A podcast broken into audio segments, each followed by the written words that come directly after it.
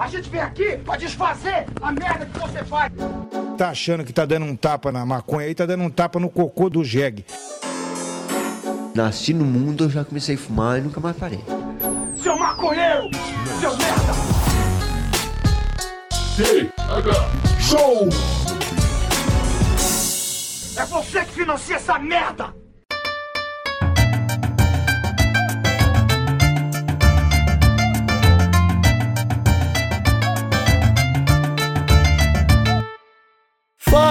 Fala, meu povo! Estamos começando mais um TH Show Podcast aqui direto da RadioRamp.com com transmissão para todas as plataformas de áudio desse planeta. Comigo, Igor Seco, comandando essa web bancada canábica junto com meu grande amigo Marcelo Nhoque. Tudo bom, Marcelo Nhoque? Olá, Igor Seco, olá, audiência do TH Show, tudo ótimo, maravilhosamente bem e cheio de raiva, que é o que importa. E tu, Igor Seco, também? É isso aí, eu tô bem cheio de ódio também, cara. Só pra não te Isso imitar, dizer que eu tô com raiva, eu tô com aquele ódio no coração, aquela chaminha, falando assim: vem pra rua, Vem, vem, vem pra rua.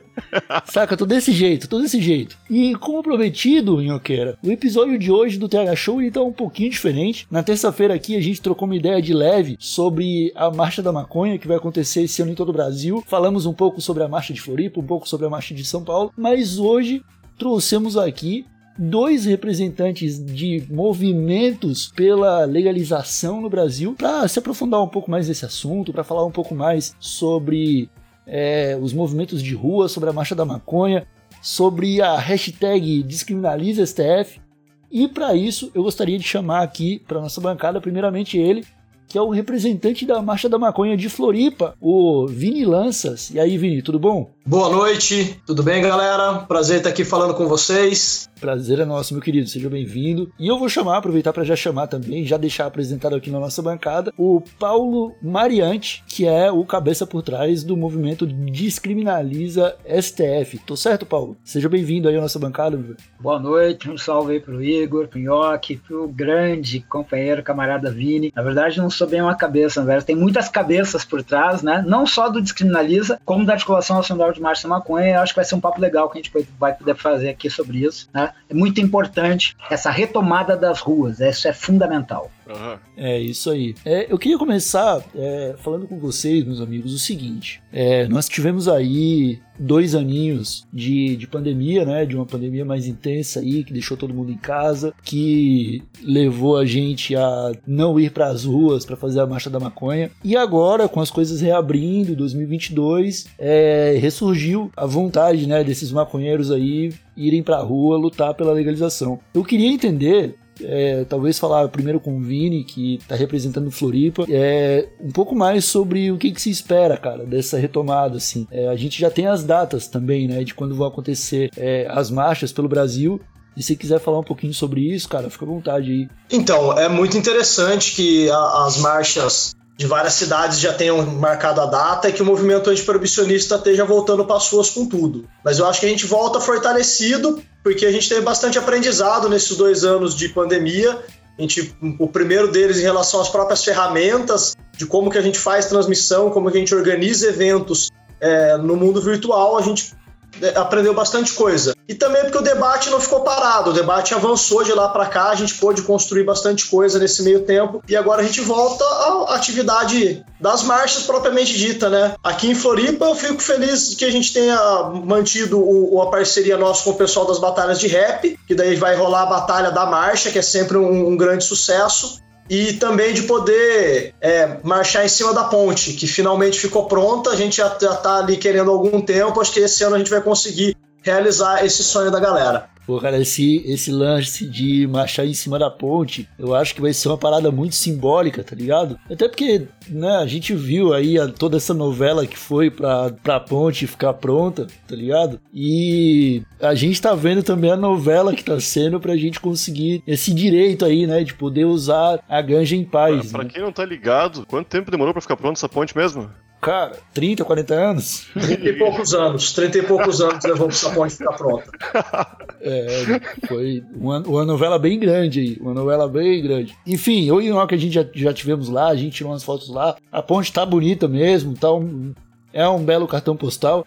E eu acho que vai ficar melhor ainda se tiver bastante fumaça saindo dela, tá ligado? Só que eu queria saber de ti, ô, ô Vini, antes de chamar o Paulo mais uma vez, é sobre a questão de trazer outros movimentos tá ligado? Pra marcha, né? No, em São Paulo, por exemplo, quando rolou a marcha da maconha que é, ficou mais na cabeça do pessoal, foi quando as mães de lá participaram da marcha e aí ganhou aquela outra conotação, não que ganhou, mas ficou mais evidente a conotação medicinal, né? De da, da, das mães, lutando pelas crianças e tal. É, eu queria saber se tem alguma coisa da Marcha de Floripa que esteja é, pensando em trazer outros movimentos, né? O, a galera do rap, é, será que tem mais gente? Tipo, você espera algum apoio que, que não tinha anteriormente para a marcha? Então é muito difícil, que a gente nunca sabe pensar quando que é exatamente um outro movimento, quando que é dentro do mesmo movimento. Por exemplo, o pessoal das associações, o pessoal que é, reivindica o uso terapêutico, é, eu considero parte do mesmo movimento antiproibicionista, como se fosse um, um, outro braço da mesma luta.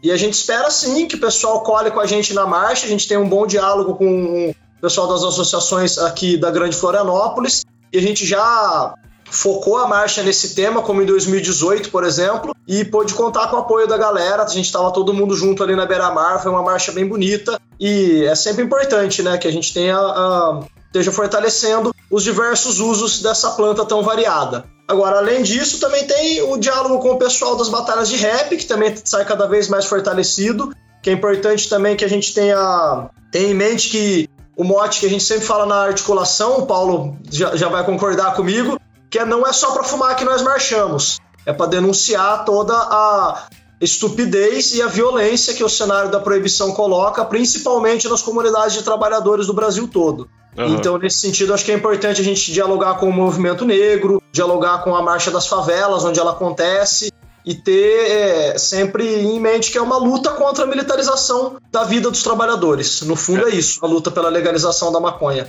É, eu lembro que quando comentamos aqui, antes de começar o episódio, que eu fui na marcha de Porto Alegre 2011, 2009, talvez, e foi lá a primeira vez que eu vi falar de maconha medicinal. E eu já era maconheiro, né? E não sabia, nem, nem sabia que existia isso aí, que loucura, né? Eu vi o pessoal, maconha também é remédio, eu fiquei, que doideira, né? Que esses maconheiros. E a gente tá indo longe demais, eu pensei na minha cabeça, né? Que loucura. Qual vai ser o próximo que eles vão inventar, né? E hoje em dia já meio que cai, pelo menos bastante gente que usa maconha, mesmo recreacionalmente, já sabe que existe medicina por trás da planta, né? Porém, e, e bastante coisa avançou nesse meio medicinal. Hoje em dia já tem pessoas tratando legalmente, muita gente no Brasil, felizmente, né? Ainda não tá longe de ser o ideal, mas já avançou bastante.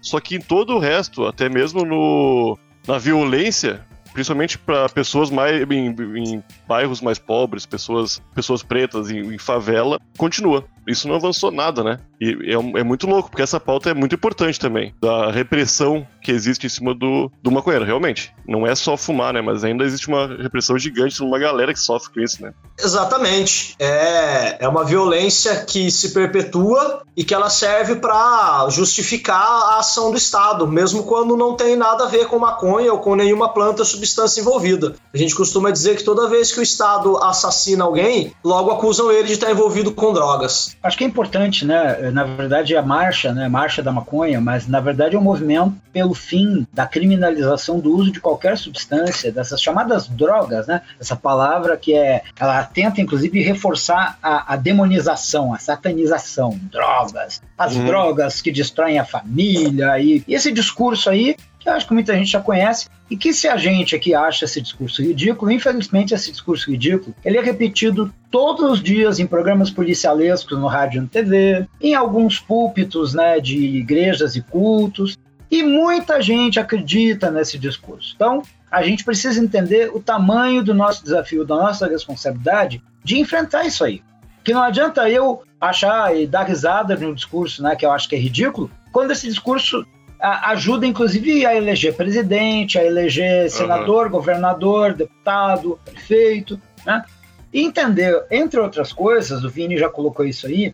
Ora, essa história de guerras drogas, né? Essa guerra nunca foi as drogas. E aí a gente pode falar aqui do nosso país, podemos falar dos Estados Unidos. Estados Unidos que tem proporcionalmente à população, maior quantidade, maior contingente de polícias, exército, etc. Proporcionalmente, né? Bom, ou seja, o lugar que é, em tese teria melhor condição né, de uhum. fazer a guerra às drogas e impedir o acesso. Bobagem. É o maior consumidor, proporcionalmente, talvez até em números absolutos, mas proporcionalmente o maior consumidor. O que que o proibicionismo fez em relação a isso? E não fez porque não tem como fazer. Não tem como fazer. Esse é o dado. E é o dado que é, ele é escamoteado. Essa galera, eu não vou dizer o nome, gente, tá? Tem aquela ministra que sai agora, que vai ser candidata, aquele ministro, né, que também teve com o Bolsonaro, que é inclusive do meu estado natal, Rio Grande do Sul, asqueroso, né, e de outros tantos. Essa galera sabe muito bem que não tem essa de, através da chamada guerra às drogas, limitar o acesso. Que eles podem ser muito canalhas, mas não são idiotas nem burros. Infelizmente, tem gente que acredita, e não é à toa que eles estão aí no controle do governo federal. Então, a questão da chamada guerra às drogas tem muito mais um outro sentido. Um que o Vini colocou e eu queria reforçar, que é a violência do Estado, a violência policial para controlar populações. Gente, nós estamos falando de um país que às vezes tem gente que fala assim: nossa, como o Brasil está violento. Eu pergunto, quando não foi? Depende Ué. da violência para quem? Porque exterminar canudos não foi violência para a elite branca que estava em São Paulo, Rio de Janeiro, ou até para a elite branca nordestina. Exterminar Canudos, exterminar os, as revoltas populares que aconteceram durante o Império. Ora, isso não foi violência, porque quem estava morrendo era negro, índio, uhum. pobre, ou até branco pobre. Né? É, então não era. A elite nunca se preocupou com isso. E as forças de segurança sempre tiveram esse papel. Não é à toa que o Benedito Mariano, que já foi ouvidor de polícia no estado de São Paulo, dizia que as polícias no Brasil, polícias militares, ele falava em especial, policial, as polícias são herdeiras dos capitães do mato. Não tem finalidade de garantir segurança, porque segurança pública, em princípio, pelo nome, deveria ser segurança para todo mundo, né? Sim, Não só para quem mora nos condomínios alto,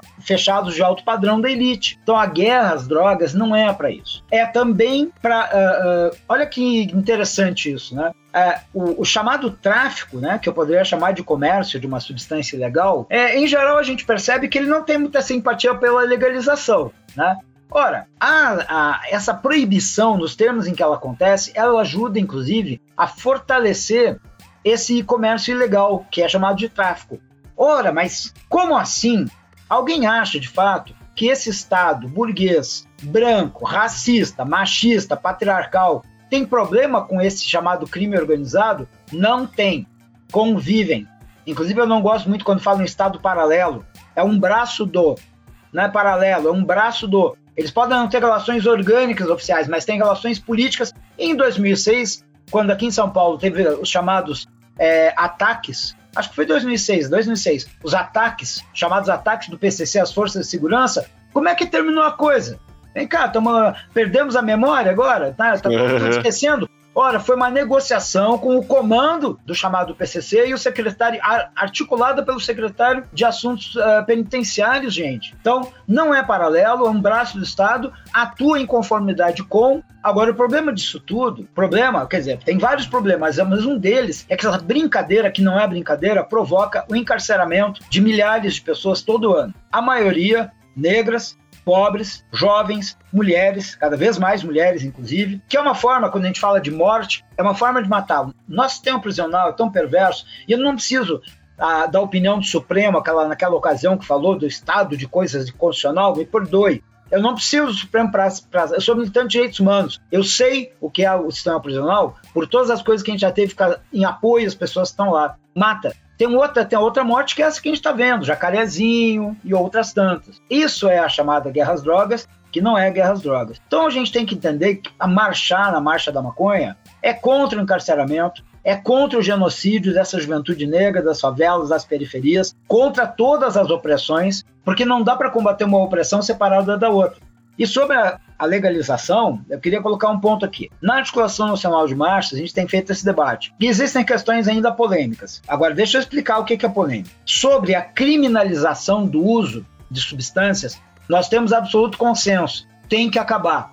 Tem que acabar. Todas as substâncias. Nossa, descriminalizar o uso do crack? Sim. Nossa, descriminalizar o uso da cocaína? Sim. E da maconha e de toda qualquer substância. Porque a criminalização não traz nenhum benefício para a sociedade. Nenhum. Sim, é. Ela só ajuda a, a, fortalecer essa coisa horrorosa que a gente vê aí, né? Esse pacote completo e de esconde fascismo. bastante um problema, né? E, e não, e exatamente, aí nós vamos chegar no ponto. Isso significa que, bom, a regulamentação, aí eu digo onde é complexo, porque a gente tem um debate na, na articulação, acho que não tem problema de colocar essa questão aqui, porque é um debate que não é clandestino ou sigiloso, que é sobre como regulamenta. Regulamenta a, o uso da maconha ou regulamenta das outras substâncias. E acho que é uma polêmica válida porque de fato é uma coisa complexa. Então não tem problema aí. Ninguém é mocinho ou bandido por ser a favor de uma ou outra posição. Agora, quanto à descriminalização, é consenso absoluto. Tem que descriminalizar. Chega de colocar no direito penal o que não é do direito penal.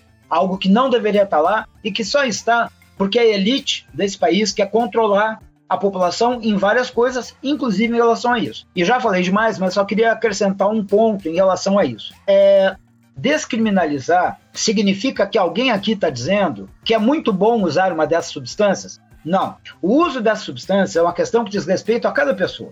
E a gente aprendeu, ou pelo menos no meu caso, aprendi muito com o pessoal da saúde mental quando fala da singularidade, né? A singularidade. Isso é fundamental, né? A maconha, o uso da maconha para mim é diferente de uma outra pessoa que pode estar ao meu lado. Portanto, eu não vou dizer é, se ela deve ou não deve, se é bom ou não. Eu tenho uma questão. Ela, é, o encontro de cada pessoa com essas substâncias é algo completamente pessoal. Agora, o que, que seria importante? Além de descriminalizar, ter uma política pública para as chamadas substâncias. Por exemplo, com a informação, com o conhecimento, com a educação. Então, o que, que precisa constar numa legalização a respeito das drogas, seja para todas ou não, mas descriminalizando todas e eventualmente legalizando algumas, aí é uma outra questão. Tem que ter um capítulo sobre educação, tem um capítulo sobre cultura, um capítulo sobre a questão da assistência do, seja o nome assistência social, desenvolvimento social, tem que ter uh, um capítulo sobre saúde, mas também sobre a saúde, eu que, queria levantar um alerta aqui para passar a bola,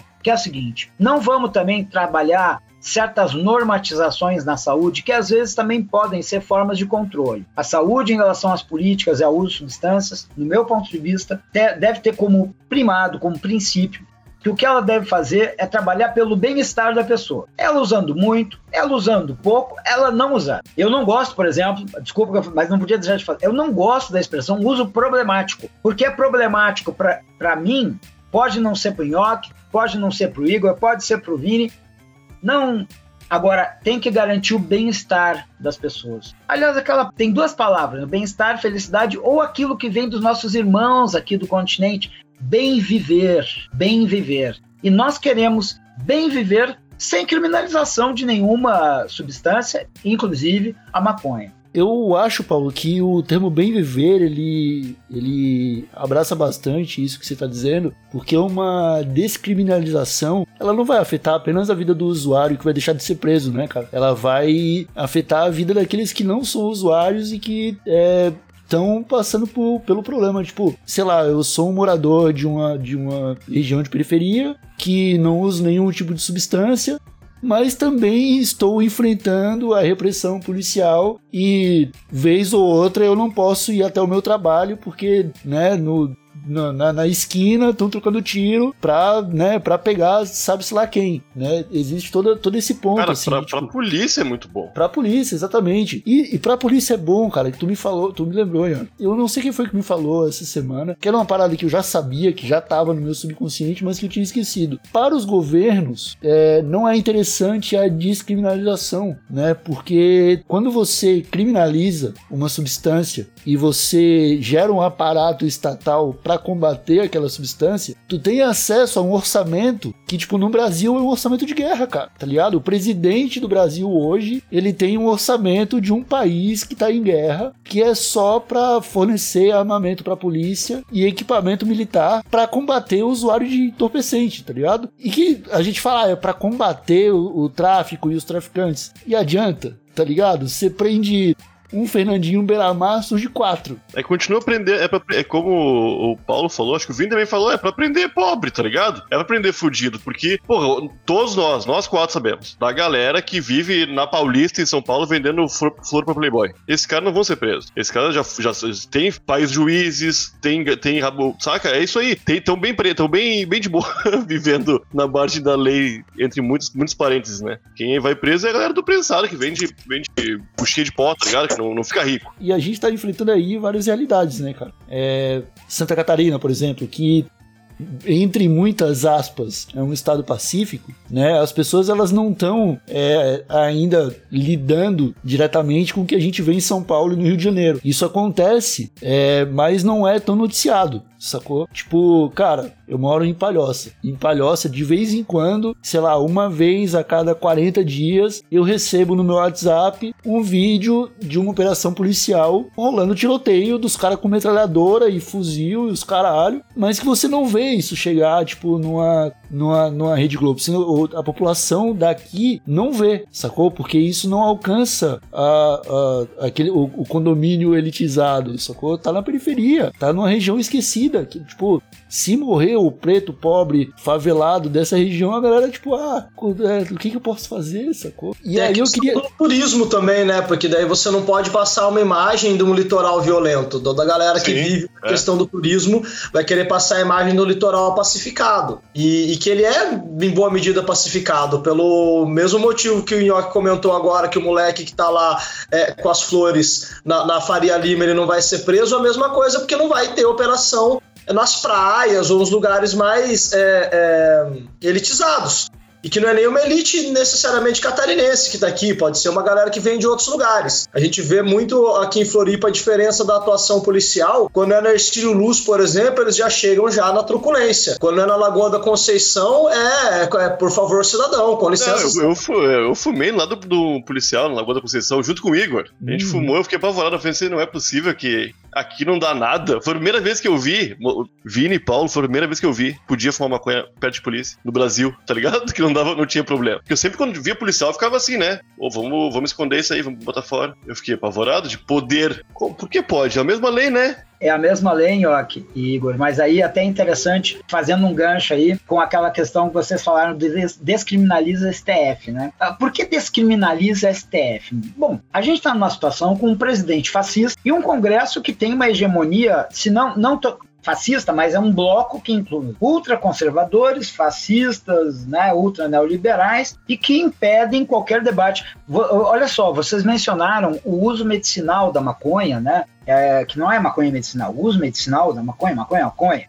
É, e de repente resolveram tentar um projeto que é um projeto ultra moderado, que nós, hum. na própria articulação nacional de tivemos momentos bastante de controversos, no primeiro momento, não, não vamos apoiar, Aí depois... Agora tu vai falar da PL 399, então.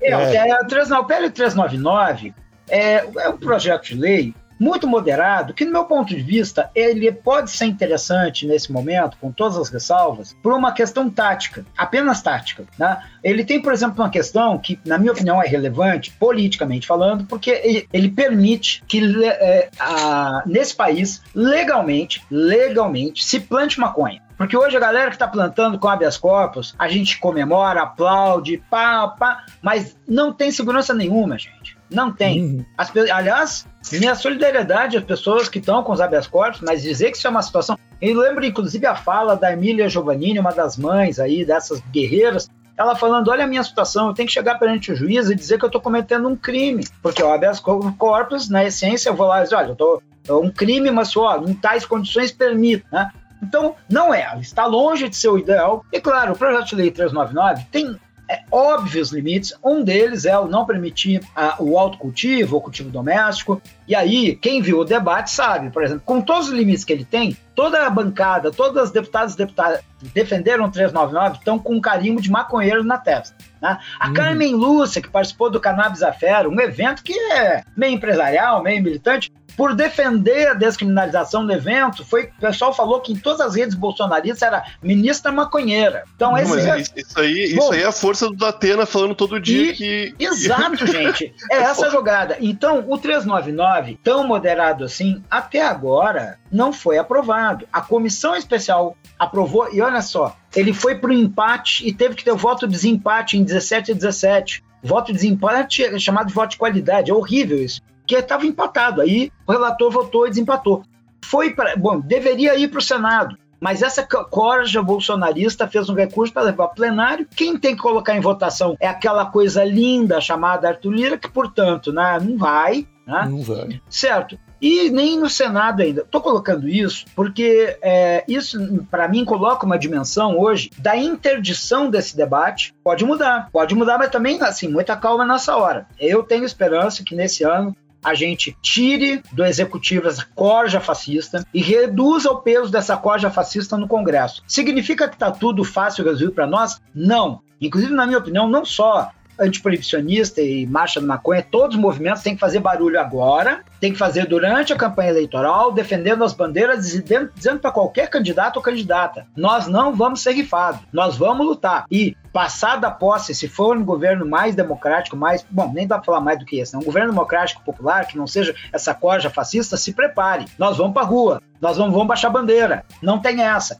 Agora, enquanto isso, o Supremo tem um recurso e aí, gente, olha só o outro absurdo. É um cara que foi preso em São Paulo porque tinha a absurda quantidade de 3 gramas de maconha. Foi preso, preso, tá? Porque aí eu, eu vou só explicar isso. A lei, quando vocês mencionavam, ah, se o cara é rico, né? A lei, a, a lei de drogas de 2006, que na minha opinião não era intenção de quem fez, porque eu conheço algumas das pessoas, mas foram muito ingênuos, né? De achar que no judiciário brasileiro, nesse hum. sistema de justiça, uma lei como essa iria funcionar. A juizada, quando percebeu que não ia mais poder botar todo mundo na cadeia, olhou para os meninos negros e falou: beleza, é tudo traficante. Então, traficante com 3 gramas de maconha. Esse caso em São hum. Paulo nenhuma surpresa, o moço foi condenado. O Tribunal de Justiça de São Paulo, nenhuma surpresa também, né? É o que absolveu a chacina do Carandiru, é o que absolveu Sim. o Paulo, mas aí, aí a impressão que eu tenho é que é uma armadilha epistemológica que o proibicionismo coloca pra gente, cara, porque a gente tá sempre contra. A gente tá, por exemplo, o próprio fato de ser anti-proibicionista o movimento. E aí, quando cola esse selo de traficante,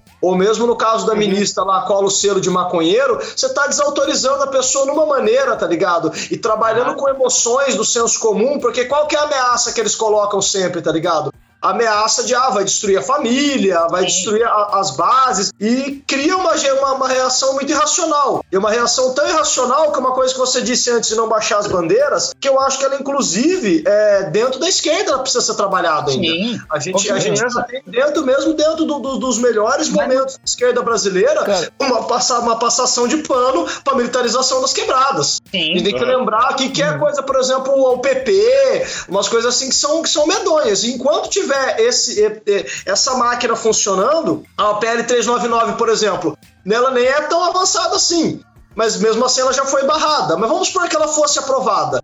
Ela ia resolver alguns problemas, mas não todos. Ela ia, ia ser uma solução bem brasileira. De dar um miguezão para branco rico poder comprar o remedinho deles, enquanto a máquina de moer gente na quebrada continua. Olha, Vini, eu queria só fazer uma observação. Eu queria colocar um ponto de vista em relação ao 399. Primeiro, é, eu, é, embora eu não seja favorável à ideia de traçar, tratar separadamente as regulamentações da maconha, o 399 foi por esse caminho, inclusive porque várias é, pessoas ligadas ao uso medicinal procuraram os deputados na Câmara pedindo isso, uhum. e eles, de certa maneira, é, sensibilizados por essa questão, toparam, né? E não, eu, eu não sou favorável, mas é uma questão que, se, que cresceu né? e que nós, por solidariedade, apoiamos. Na minha opinião, o 399 tem que ser dito, com, até para a gente, inclusive, não, não dar é, combustível para o inimigo. O 399 é medicinal, medicinal. E, portanto, é, a questão do uso, chamado uso não medicinal, na minha opinião, nós temos que ter outra frente de batalha, que não é o 399. Do ponto de vista do medicinal, na minha opinião, por que, que o 399, apesar de não permitir o autocultivo, por que, que na minha opinião, ele é interessante? Bom, ele permite que associações se organizem para o cultivo. Foi muito falado na época das restrições e houve uma mudança no texto para reduzir as restrições às associações, certo? Agora, isso ainda está em tramitação, pode ser que no Senado piore, vai ter que ver ainda, mas o texto que ficou final na comissão, na minha opinião, ele tentou reduzir ao máximo as restrições às que estavam colocadas, que as, houve uma reclamação, que tinha muita exigência, as associações, houve uma, uma redução grande nisso aí, com o trabalho de deputados ali, principalmente do PSOL e do PT, que pressionaram muito. O relator, inclusive, segundo o presidente da comissão, Paulo Teixeira, o relator, o Luciano Dutti, a opinião dele, dele, pessoal, não era por restringir, mas a leitura dele é que se botasse o autocultivo, aí mesmo que o projeto não passaria, tá? Isso é uma avaliação tática. Eu, em princípio, é, tendo a concordar com a avaliação dele. É o que eu gosto? Não é. Mas esse Congresso não é o que eu gosto. Aliás, o Congresso, qualquer parlamento burguês, não é um parlamento nosso porque ele é um parlamento burguês. Agora, a gente pode ter uma composição política menos ruim, o que eu espero que aconteça depois dessa eleição. Espero, não tenho nenhuma certeza. Mas voltando é. ao PL. O PL, ele tem, além do autocultivo, uma outra coisa importante. Como eu sou um defensor, até porque eu sou usuário, do Sistema Único de Saúde, ele permite a, o uso a, a, medicinal dentro do SUS com várias possibilidades. Isso é fantástico. Claro uhum. que depende, uma, de aprovar o projeto e depois uma regulamentação. Mas ele permite, aqui, por exemplo. Aqui em Floripa a gente está com um, um, projeto de lei da Carla Sim. que está circulando nesse, nesse sentido. Olha... De, de, fazer o, o, ter o acesso, ter o acesso pelo SUS e ser cultivado através do programa Farmácia Viva. Farmácia Viva. A gente, que a gente sabe que, que, que é, é a forma como o sistema endocannabinoide funciona que a, que a gente precisa avançar nesse campo da, da medicina mesmo, da biomedicina, para entender o, o, como que você trata quadros clínicos com fitoterápicos canábicos, a gente sabe que é melhor que seja fitoterápico, que ele não seja sintético. Claro. Então, através do programa Farmácia Viva pelo SUS, é uma excelente solução. É, é a única limitação é que é, uma, é em escala municipal, né? Isso poderia tomar uma escala maior, mas, mas vamos, aí, vamos, vamos devagar, vencer uma trincheira de cada vez, eu acho. Eu diria, eu diria o seguinte: é, hoje nós temos no, no, no SUS, felizmente, graças à luta dos movimentos, Movimento Popular de Saúde, né, movimentos populares ligados à luta pelo direito à saúde e também os movimentos sanitaristas, a gente tem em muitos lugares bases boas que podem construir isso aí nos municípios.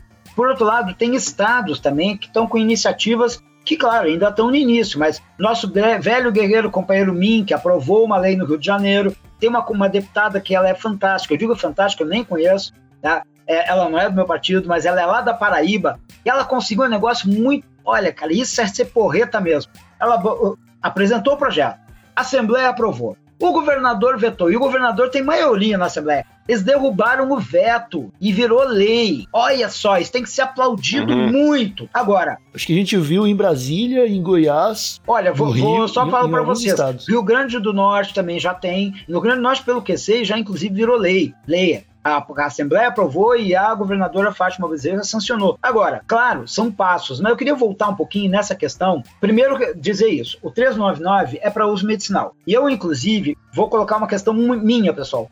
Eu, como militante, meu desejo né, do avanço da legalização não é por nenhum submarino ou contrabando, né, que seria, entrar uma coisa meio enviesada no 399. Não, nós temos que derrotar a fascistado. No momento que a gente puder. O 399, com todos esses limites, ainda está enfrentando esse impasse.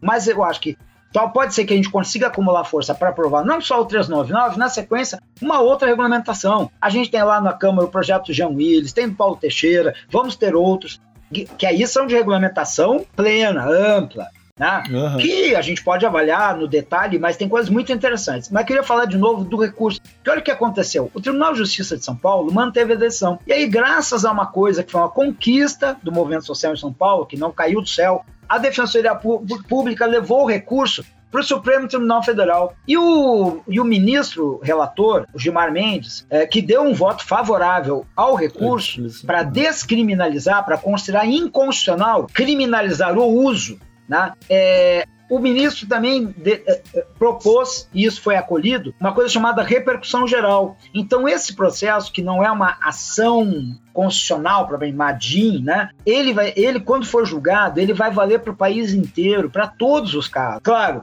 Vini, eu também não sou a favor, até porque eu, eu, eu, eu vejo, inclusive, muitas vezes em algumas pessoas, tanto maconheiros quanto militantes da luta, essa coisa, o traficante, assim. Eu acho que nós temos que fazer um esforço para quebrar esse estigma. O tráfico é um comércio, e se ele é militarizado é exatamente pela, pela proibição, pela criminalização, vamos entender o processo.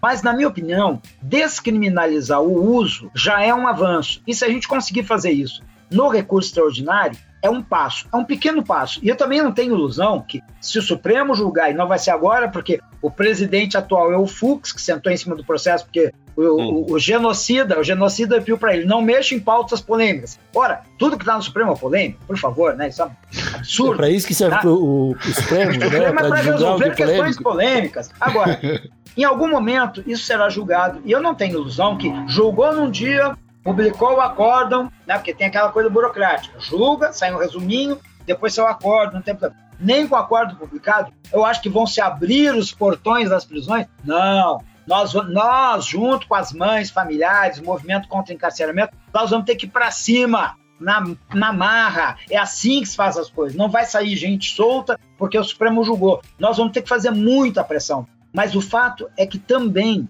vai, ah, vai ajudar a gente a quebrar alguns estigmas. Na minha opinião, é um processo. Quando eu falo que o 399, praticamente, ele é interessante, é porque a- essa ideia de que passa a não ser absolutamente ilegal, absolutamente criminal, plantar maconha no território nacional, sabe onde que a gente pode perceber o quanto isso é importante? Quem acompanhou a discussão do 399 viu. Tem, eu lembro de uma deputada, é, ah, eu vou falar o nome dela, porque ela é uma insignificante mesmo, Soraya Manato, uma médica, deputada bolsonarista, e ela proferiu a seguinte mentira no debate. Ora, para que tanta coisa com esse projeto? São- no máximo são 5 mil pessoas que precisam do uso medicinal da maconha no Brasil. Isso é Pessoas mentira. só, só aqui nos arredores, só aqui nesse bairro. Não, imagina, é, mentira. Mas, ó, ó, Vini, no próprio debate que estava acontecendo, tinha um deputado, salvo engano, do PP, daquele Partido Progressista de São Paulo, que o cara é de uma associação, não me lembro agora, acho que é de Parkinson, o cara fazendo um apelo emocionado. Só do setor dele eram milhões, milhares beirando milhões. Tudo É. que, todo autismo, epilepsia, papapá, cara. Cara, a gente, fez um, a gente fez um levantamento por cima é, na, no, no Bem por cima e sem arredondar, arredondar pra cima. É, a gente arredondando pra é. baixo, assim. É, arredondando para baixo, eram 80 milhões de brasileiros diretamente beneficiados com isso. Mas sabe o que acontece, Igor? Sabe o que, que sabe qual é o grande ponto? E aquele outro deputado, aquele lá horroroso, né, do, do Rio Grande do Sul, né, Terra plana. Sabe É. o, o, o, o que, que qual era o problema deles? Eles falavam isso. Isso pra mim deixava. Eles não estavam fazendo lobby pra Prate, cara? Nessa questão do 399, Tava, eles estavam fazendo lobby pra Mas Prate, tem- pô. Mas tem algo mais. O cara, Vini, o cara era algo todo mais. anti-maconheiro, mas de repente tá fazendo lobby pra empresa de maconha da- da- no- nos termos dele, né? Mas Você- tem algo você mais. Tem algo mais nisso. da, mas- da proibição. Mas tem algo mais nisso aí. Uma das questões chave que eles falavam é o seguinte: se é para pouca gente, por que permitir o plantio no Brasil? É. Essa É. frase está na, na, na, na fala deles em vários o mas, mas é aí é que, isso é, é que ele fala isso baseado no, na crença popular de que, tirando essas 5 mil pessoas, o resto é tudo bandido. É preguiçoso. É, Não, é, É que sabe o que acontece, ó? é isso aí. É, sabe o que acontece? Ah, do ponto de vista do debate, se de fato, na minha opinião, não tem lógica, mas assim, é muito mais plausível dizer não vamos permitir plantar em território nacional se a quantidade de pessoas que precisa é tão pequena, tá? Embora, sob o ponto de vista de autonomia nacional, a lógica não é essa. Mas também, cá entre nós, autonomia nacional com quem está vendendo a Petrobras, por favor, né? Não vamos ser ingênuos. Mas É. ah, eles utilizaram esse argumento várias vezes. Então é importante também perceber que o 399, com todos os seus limites, ele prevê, por exemplo, associações. Hoje, nós temos poucas associações com uma estrutura maior. É hoje. Daqui a 10 anos vamos ter mais. E mais estruturadas, e mais fortalecidas. E se o 399 for aprovado como ele está hoje, nós vamos ter não uma ou duas, nós vamos ter 15, 30, 40, 50, 100 associações nesse país plantando na minha opinião, volto a dizer, para o uso medicinal. E eu não sou favorável. restrito, restrito à realidade da maconha, né? Porque É. daí, a, que, nem, que nem a gente já tinha Ah. comentado antes, a máquina de moer gente, Sim. ela vai ser intacta, e a gente tem esses dois, essas duas questões que também já foram comentadas, O que é uma Uruguai, né, Vini? é, é- é o, o braço do Estado, né? De você pensar o crime organizado como um braço do Estado, até porque os estudos mostram que toda a munição que é comprada para o Exército, para os UPPs, vai parar na mão do, do, do que é chamado de tráfico. Ou seja, você tem um fornecimento ali, tipo, não é, não é um outro negócio, é um- são sócios do mesmo negócio e quem está morrendo, como sempre, é gente pobre, seja na polícia, se- seja. é, é, Sim. nas comunidades. E aí o que acontece é que, além disso, você tem a questão do filão de mercado, né? Economicamente falando, a gente já tem, as teorias econômicas mostram pra gente que a proibição ela nunca proíbe de fato.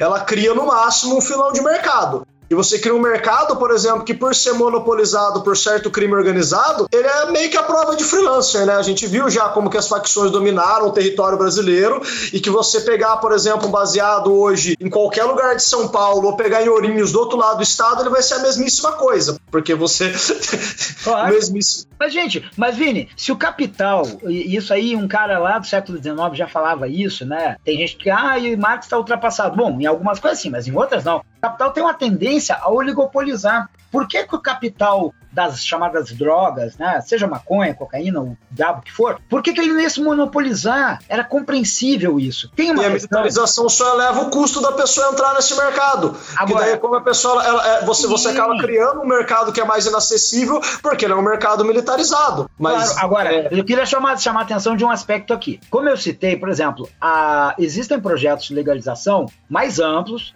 né, pra, que não são para o uso medicinal como 399. Né? Aliás, só uma questão em 399. O 399 original, ele era uma, uma permissão de importação, tá? Hum, é, era um parágrafo. Uma coisinha, sabe? É. Bom, ele foi bem ampliado, embora eu não estou dizendo que eu acho ele maravilhoso. Como eu disse, ele tem muitos limites, tem muita coisa ali que tinha que ser melhorado e algumas, na minha opinião, não foram por questões táticas. Mas vamos lá, que a gente aprovasse um projeto que, numa época, era considerado por muita gente do movimento um projeto muito bom. Aquele projeto do João Will, tá? É, alguém acha que aquele projeto aprovado, a gente não ia continuar tendo um monte dessas barbáries da repressão policial? Gente, hum. A questão, Eles buraco, iam arrumar uma outra desculpa. O buraco é muito mais embaixo. Ia, ia proibir porque... ser pirata só pra ter motivo pra entrar atirando em todo mundo, cara. É, então... também, também, tem a questão do aparato burocrático que a gente comentou antes, né? O que, que é pior, o Capitão Nascimento trabalhando pro Estado ou se ele fosse freelancer pra iniciativa privada? Exato. Então, acho que essa questão é importante a gente pegar nesse ponto para entender. Que por isso, inclusive, que quando a gente faz a discussão e, e a gente fala da necessidade de descriminalizar, a gente não deixa de colocar ao lado, junto, junto as outras discussões que tem que acompanhar. Né? A discussão, por exemplo, desse Estado, é, já, aliás,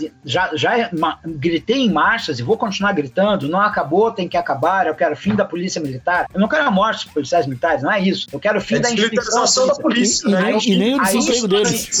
A instituição policial militarizada é um erro em si, e essa hum. tem que acabar. Então, o nosso debate envolve isso também. Tem que desmilitarizar, aliás, tem que desmilitarizar as polícias, quem tem que desmilitarizar a política, tem que desmilitarizar a vida, porque até colégio está sendo militarizado. Uhum. Então, nós temos que entender que defender a legalização, a descriminalização, é parte de um conjunto de outras questões, se de fato a gente quer que, isso, que essa coisa chamada Brasil né, que deixou de ser colônia mais ou menos, que deixou de ser monarquia mais ou menos, que é uma promessa vaga, promessa de república, consiga, de fato, né, é, deixar de ser essa casa grande senzala. Essas coisas estão colocadas ainda hoje para nós. Né? Por isso deixa, eu contar, parece... deixa eu contar um caos para vocês, então, para ilustrar. Em 2013, a gente estava invadindo o Senado uruguaio para pedir a legalização da maconha já estava com maioria, já estava para ser aprovado, mesmo assim o movimento quis fazer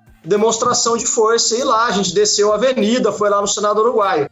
A hora que a gente estava para entrar no Senado Uruguaio, eu perguntei pro meu amigo Diego, que estava me, me, me, recebendo lá em Montevideo, eu falei para ele, falei, cara, mas não tem ninguém protegendo, não tem nenhum um guardinha armado.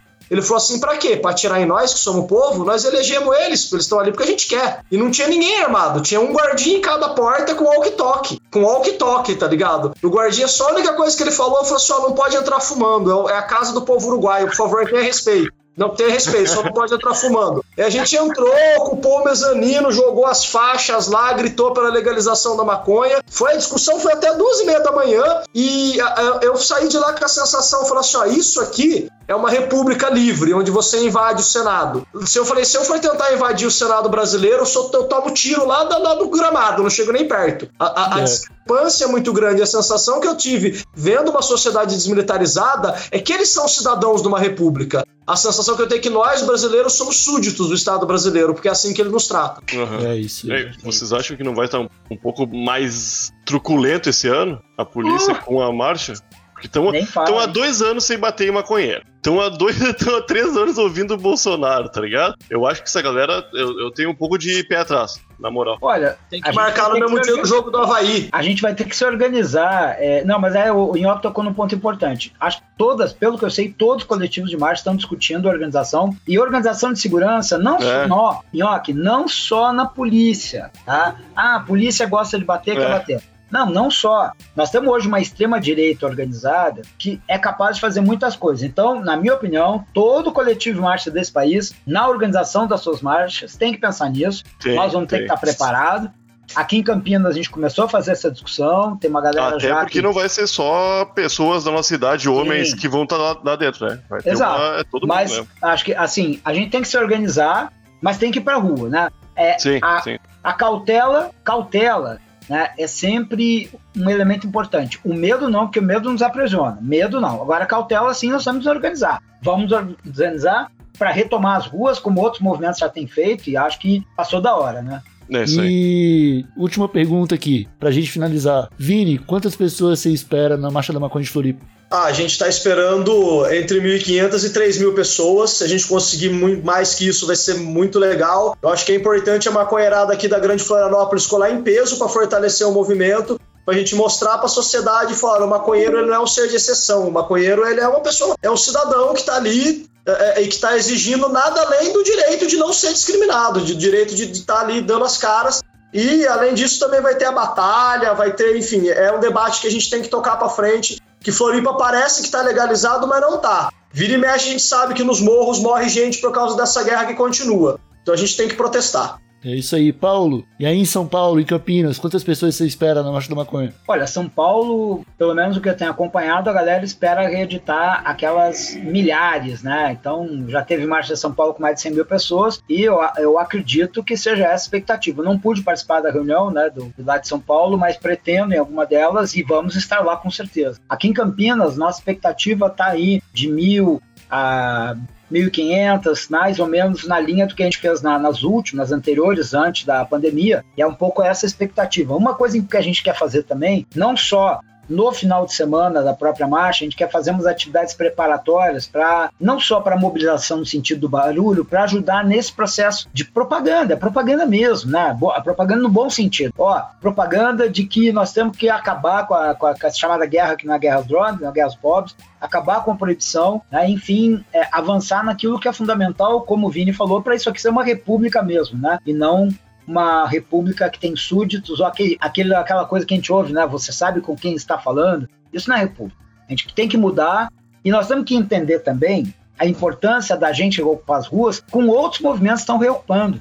Esse ano, muito, esse ano a gente viu as manifestações da, das mulheres no 8 de março, com muita força, voltando com todo o gás em centenas de cidades do país mesmo ainda com algumas restrições e cuidados que a gente teve. Eu espero que esse ano seja um ano de muita gente na rua, porque, na minha opinião, isso pode ser determinante para além do resultado eleitoral, que eu espero que seja o resultado que não fortaleça esse campo fascista, porque senão a tragédia se aprofunda, mas que nos fortaleça para exigir de quem quer que seja, que se eleja, que cumpra o que a gente quer. Nós não pedimos, nós exigimos. Essa questão. O tom tem que ser exigência. Nós não vamos aceitar menos do que aquilo que é parâmetro básico é parar de morrer, parar de ser preso, parar de ser discriminado. Já é alguma coisa. Queremos muito mais que isso, mas esse é o primeiro passo.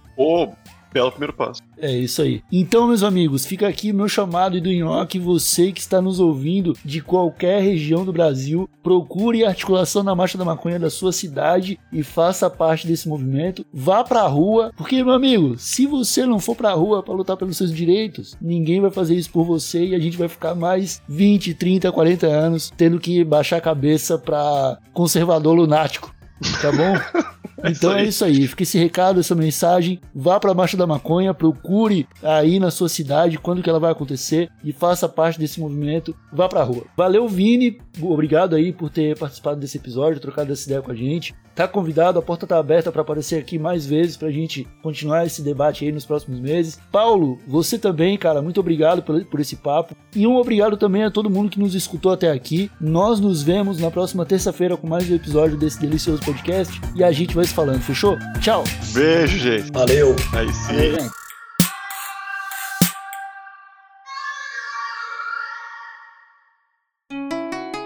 Rádio Hemp.